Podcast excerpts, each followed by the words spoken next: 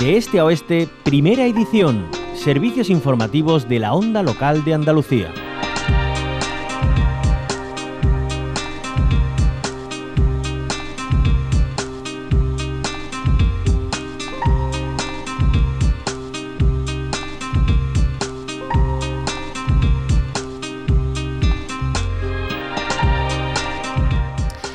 En tiempos de pertinaz sequía en los que se torna más importante si cabe la optimización de los recursos hídricos y su uso equilibrado, la ciencia da respuestas. Nos hacemos eco de un simulador del clima diario para calcular las necesidades de riego de los cultivos. Además, mediante modelos matemáticos genera datos climáticos de regiones en las que no existen estaciones meteorológicas. Un programa informático en abierto que contiene información de 4.000 estaciones meteorológicas en 91 países y que ha desarrollado un equipo de investigación del Instituto de Agricultura Sostenible CSIC y la Universidad de Córdoba. Hablamos con su coordinador, Francisco Villalobos, que es investigador del Instituto de Agricultura Sostenible y la Universidad de Córdoba, autor del estudio. Francisco Villalobos, ¿qué tal? Muy buenos días, bienvenido. Hola, buenos días. Bueno, cuéntenos, ¿qué novedades aporta este estudio? Pues precisamente con este estudio hemos intentado resolver varios problemas a la vez. El primero, eh, conseguir datos meteorológicos que son necesarios para poder calcular las necesidades de riego de los cultivos. Y en muchas zonas no tenemos acceso a esa información o la información que existe es muy escasa. Por otra parte, además, eh, con este programa intentamos facilitar al usuario acceso a regiones desconocidas, remotas, lo cual puede ser muy útil en la enseñanza de eh, la agronomía, por ejemplo. Nosotros damos clase, entre otras cosas, de agronomía general en la Escuela de Ingenieros Agrónomos de la Universidad de Córdoba y esta es una herramienta muy útil también para enseñar a nuestros estudiantes.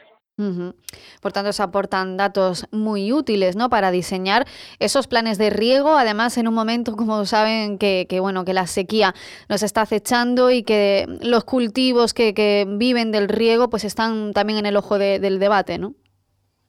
Sí, en efecto.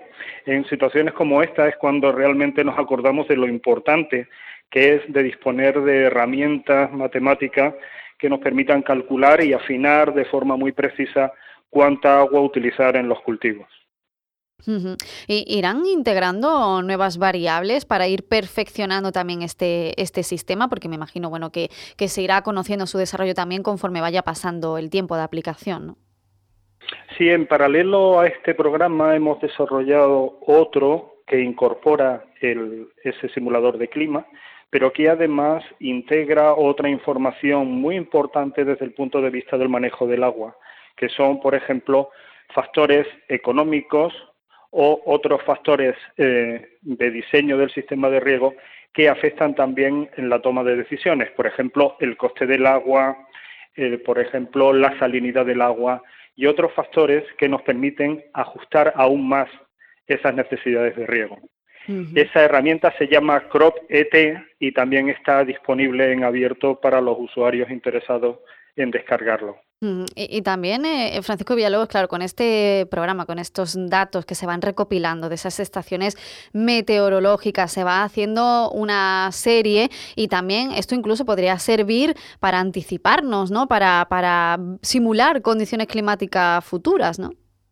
En efecto, una, una de las ventajas de un sistema como el que hemos desarrollado es que nosotros podemos perturbar, es decir, nosotros podemos coger, por ejemplo, una estación como la de Córdoba y añadirle dos grados de incremento de temperatura y generar el clima que, puede, que podríamos tener dentro de 30, 40 años. O sea, eso es tan fácil como darle a un clic dentro del programa. También podemos hacer variaciones en la precipitación para los distintos meses del año o de la temperatura de cada uno de los meses del año. Es decir, podemos perturbar el clima en la dirección que nos, que nos interese y con eso hacer proyecciones sobre cuáles van a ser las necesidades de riego y las condiciones ambientales en el futuro.